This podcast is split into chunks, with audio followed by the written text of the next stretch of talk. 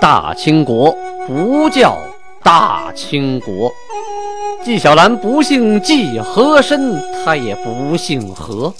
孝庄绝对不能称呼自己是孝庄，叫声小主那是你信口开河。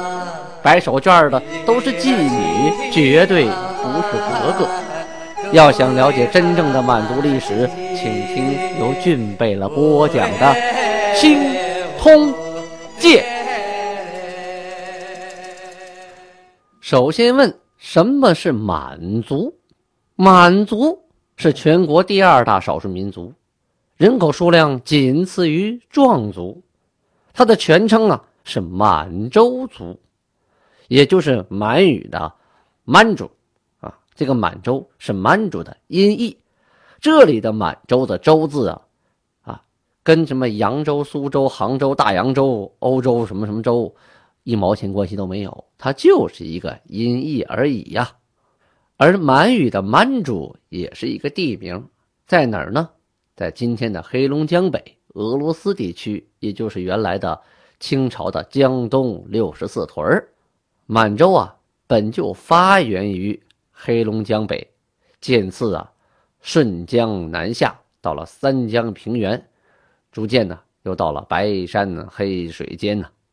满族的前身呢是女真族。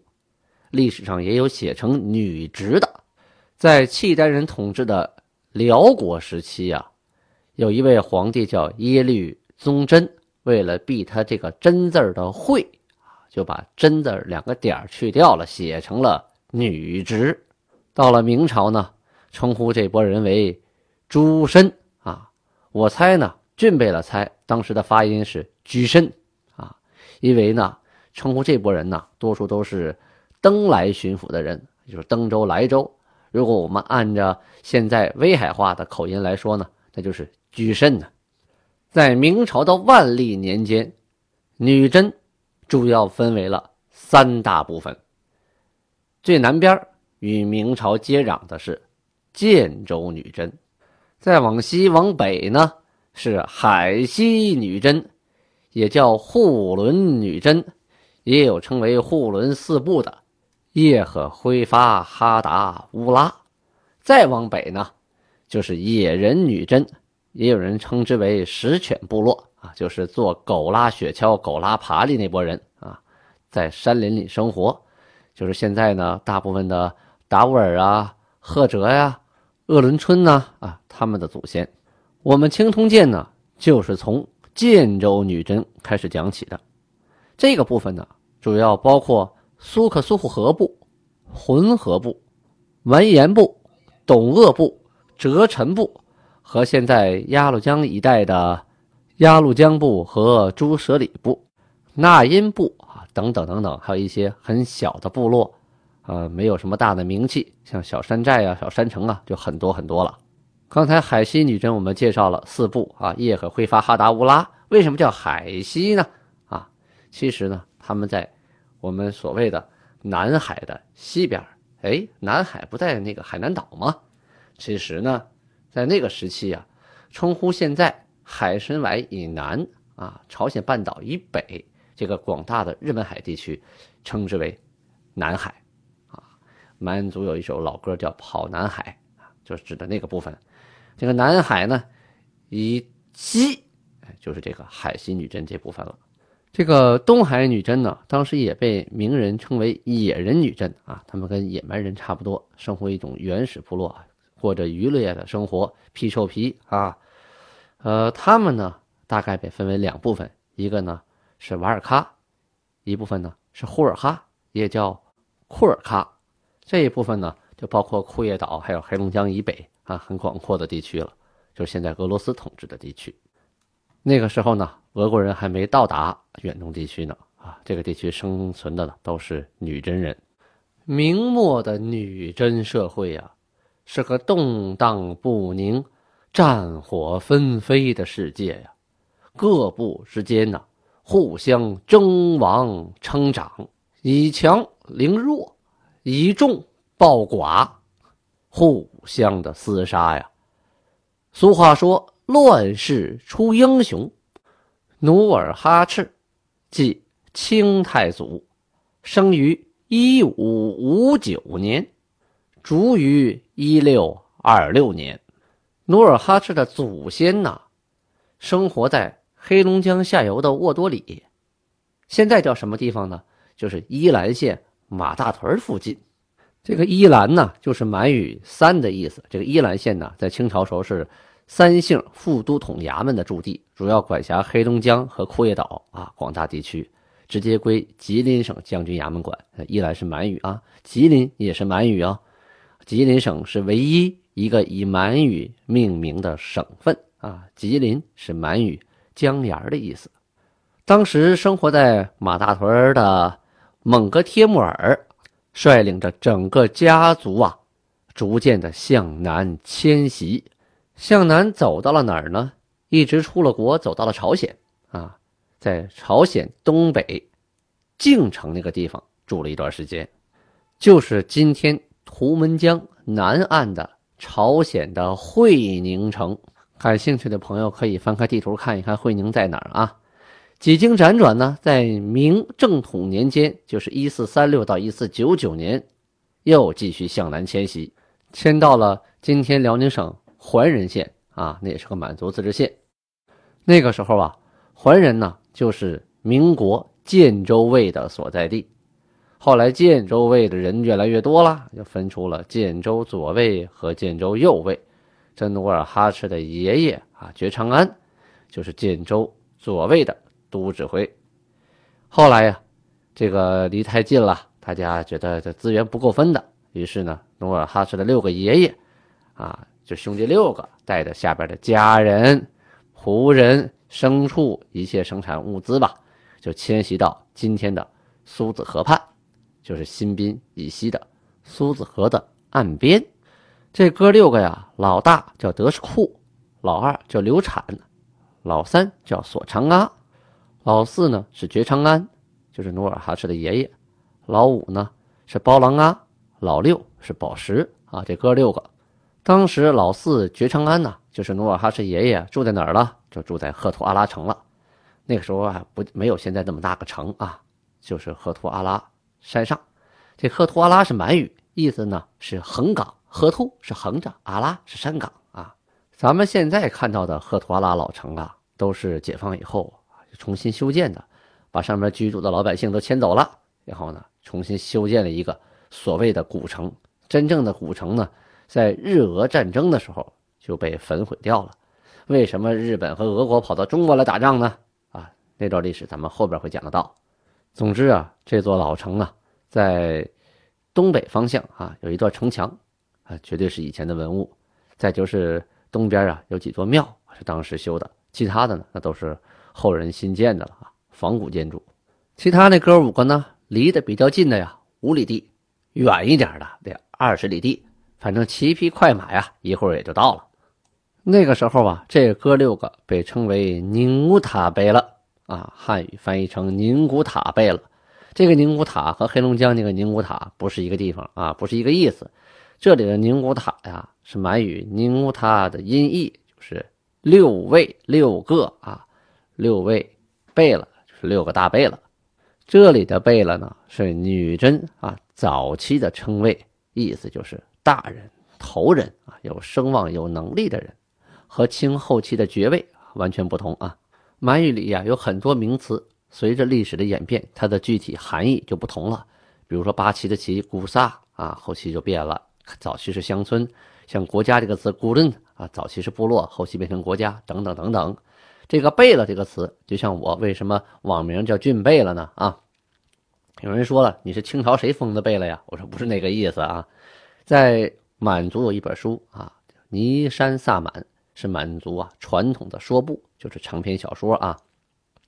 里边呢，巴彦巴拉杜员外啊，就跟底下两个仆人说：“新的贝勒阿哥呢？就你们的贝勒阿哥呢？”他问的是谁呀？问的是他儿子，你们的公子。啊，当时管他的公子叫贝拉阿哥，就是你们的头呢啊，就这个意思。好，咱们再说回这个苏子河畔呢，当时名字叫苏苏富河啊，旁边有一家啊叫索瑟纳，索瑟纳这个人呢真能生，有九个儿子啊，而且个个呀身强力壮，十分剽悍啊，号称披甲能搏九牛。就说这九个儿子呀，穿上盔甲呀，能同时打倒九头牛啊！用现在的话来说，是综合实力比较强啊，简直就是一个小股部队呀。那时候在新宾地区，这九个儿子腰揣扁的横晃啊。除此之外呀，本地还有一霸，此人名叫家虎，他也挺能生，生了七个儿子。这七个儿子呀。也是个个矫健多力呀。于是啊，这两个坐地户啊，就把新搬来的六个兄弟啊，当成了眼中钉、肉中刺啊。我们在这生活的好好的啊，你们那边哥六个携家带口的啊，还号称是明朝的官员过来管理我们，凭什么呀？哎，不服怎么办呢？就打起来了。后来呀，这努尔哈赤的六个爷爷呀，就带着家人。儿子们啊，就把这个家虎的七个儿子，还有索色纳的九个儿子，都给杀了，把这两家都给灭了。灭完了以后啊，整个苏克苏护河啊，方圆几百里的地区啊，都归了努尔哈赤的爷爷们了。用现在的话说，那都是咱家的。那个时候啊，明朝对东北的女真人采取的是羁縻政策。这种管理方式啊，就如同你是一匹野马，我给你套了一个长缰绳，你可以随便跑，但是你跑不出我缰绳所控制的范围之内呀。具体是怎么做的呢？明廷啊，在女真地区广设卫所啊，就是什么什么卫，这个卫那个卫啊，这个所那个所，同时呢，让女真人来担当这个。卫和所的长官，就是给当明朝的官你们自己管理你们自己，以夷制夷啊，到点呢我发钱，你们呢来进贡。当时明朝设了多少个单位啊？整个卫啊有三百八十四个，你建州卫啊只是其中之一而已呀。啊，还有所比卫还小的，什么中后所啊、中前所呀啊，这种所有二十四个。还有叫地面的更小单位七个，还有站啊，这也是很小的单位，一共有七个。最后呢，还有一个寨啊，一个山寨也归明朝管。但是这些小单位啊，当时就不提了啊，统称为三百八十四位。这话要说白了，就是明廷啊，在女真地区大大小小一共设了三百八十四个监视点。当时啊，给女真酋长封的官有都督、都指挥使。都指挥千事、千户、百户、镇府，等等等等官职啊，封了官就有权利啊，封了官啊就能领俸禄啊，封了官还能领东西，所以呢，这个官是不白当的。拿人钱财与人消灾呀，你给人当官，你得给人办事啊，得管理地方平安啊，为明朝守疆域。疆域是哪儿啊？就是鸭绿江。努尔哈赤的爷爷觉昌安。当时就是建州左卫的都指挥呀，努尔哈赤爷爷的名字呀，用满语来说是觉昌啊啊，汉译之后写成觉昌安。他父亲呢，在当时啊是明朝建州左卫的指挥，呃，父亲名字叫塔克西啊，写成汉字是塔克士啊。当然还有一些明朝典籍啊，把觉昌啊啊译成了教场，把父亲塔克西。译成了他师啊，都是常有出现的情况。必定满语和汉语是截然不同的两个语系，他们两个互相音译都不可能准。这父子俩啊，对明朝是忠心耿耿，奉事为谨呐。就是说，父子二人这个官当的是兢兢业业，只要是明廷下达的命令，一定是唯命是从，保证完成任务啊。努尔哈赤的母亲呢？是喜特拉氏，档案记录啊，名字叫额莫齐，是建州右卫的都督王杲的孙女。这王杲可不是一般人啊！那个时候建州右卫实力最强，周围建州卫的人呢都听王杲的。努尔哈赤的童年呢不是很幸福，刚到十岁呀，亲生母亲就病逝了，父亲呢娶了个继母，叫肯着。是那拉氏，总之呢，这个继母啊，对努尔哈赤是非常的不好。在努尔哈赤十九岁的时候啊，他娶了啊本部同家氏塔本巴彦啊，这个塔本呢是人名，巴彦是富裕的意思，就是老爷啊，有钱人。塔本巴彦的女儿叫哈哈那扎青，娶了她当媳妇。刚娶妻成家啊，这个后妈呀就逼他们分家，分了一个小院子，分了点简单的农用器械，自己过去吧，就不管了。那个时候啊，本身女真人呢生产工具就很少，刚十九岁分家了，啥也没有，靠什么活着呀？就靠上山采榛子、野果啊、蘑菇、人参和打猎、打鱼啊，弄下兽皮呀，啊，晒好的野果果干啊，还有干果啊，跑到马市上去跟人家兑换啊，换生活必需物品。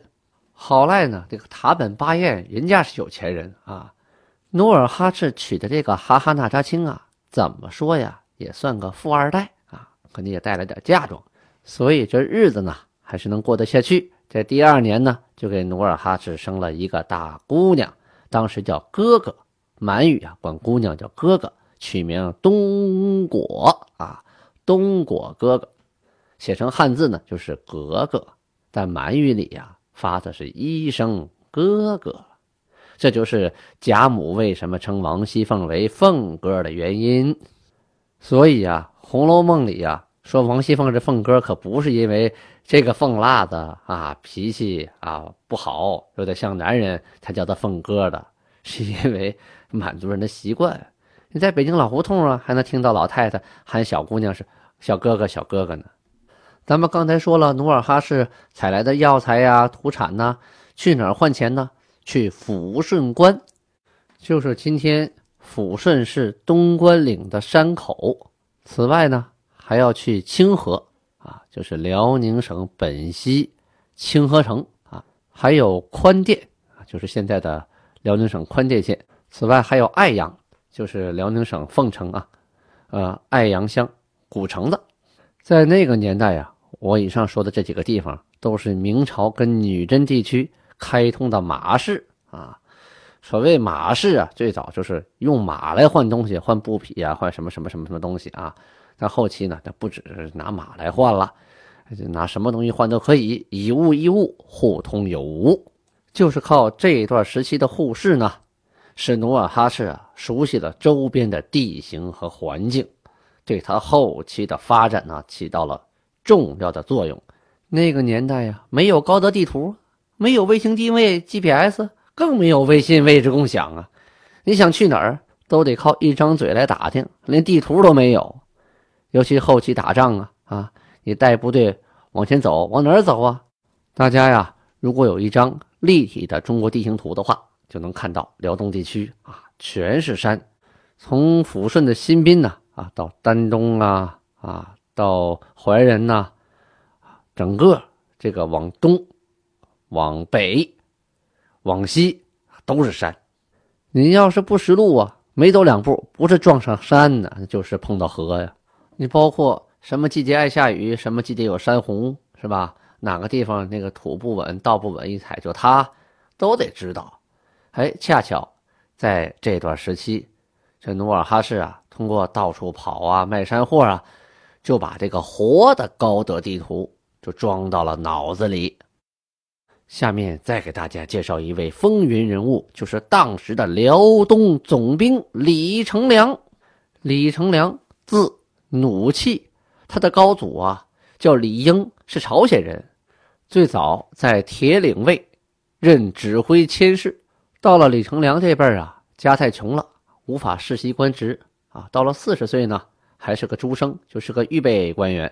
那个时候的巡按御史啊，发现李成梁是个人才，于是呢，给他钱啊，资助他入京。明朝的隆庆元年，就是一五六七年，李成梁任副总兵，携手辽阳。隆庆四年，就升到了都督佥事，任总兵官，负责镇守辽东。咱们刚才提到的王杲啊，他是努尔哈赤的太老爷。此人呢，精明强悍，富有才华，懂女真话、蒙古话和汉语，而且此人胆量过人呐，多次杀汉族官员，不以为意啊，就是杀汉官不当回事啊。当时史书记载呀，王杲啊，先后犯抚顺呢、东周、惠安呢、威宁、辽阳、孤山等等等等地方，杀过的官员有副总兵黑村、提调。王三阶等等。庆隆末年（一五六七到一五七二年左右）呢，有几个女真人呢，为首的是哈哈娜，逃到了辽宁省开原地区。王杲啊，就带着部队找明朝要人。当时呢，就把开原的官事啊搅了个底儿朝天呐。当时的巡抚张学言向王杲下了最后通牒，守备裴承祖跟王杲啊吹牛以盟。啊，就是杀牛，盟誓啊，以后和平共处，互不侵扰，互相啊交换战俘，恢复共事，就是恢复进贡和马市交易。明万历二年，就是一五七四年，王杲的部下呀，有个叫来历红的，当时啊借口去追逃人，结果呢把裴承祖啊给杀了，这一下呀就捅了马蜂窝了。干脆一不做二不休啊！王杲借此机会大举功名啊！这李成梁可不白给啊，是善于用兵之人呐。当时就设好了埋伏圈，等着你王杲往里钻，一下子就把王杲给打的是稀里哗啦呀！带着残兵败将就逃回了古乐山城，就是今天新宾上家河乡鼓楼村。王镐这次的惨败，万万没想到啊。给古乐山寨带来了灭顶之灾，而且还引出了一桩千古奇案。若知后事如何，请听下回分解。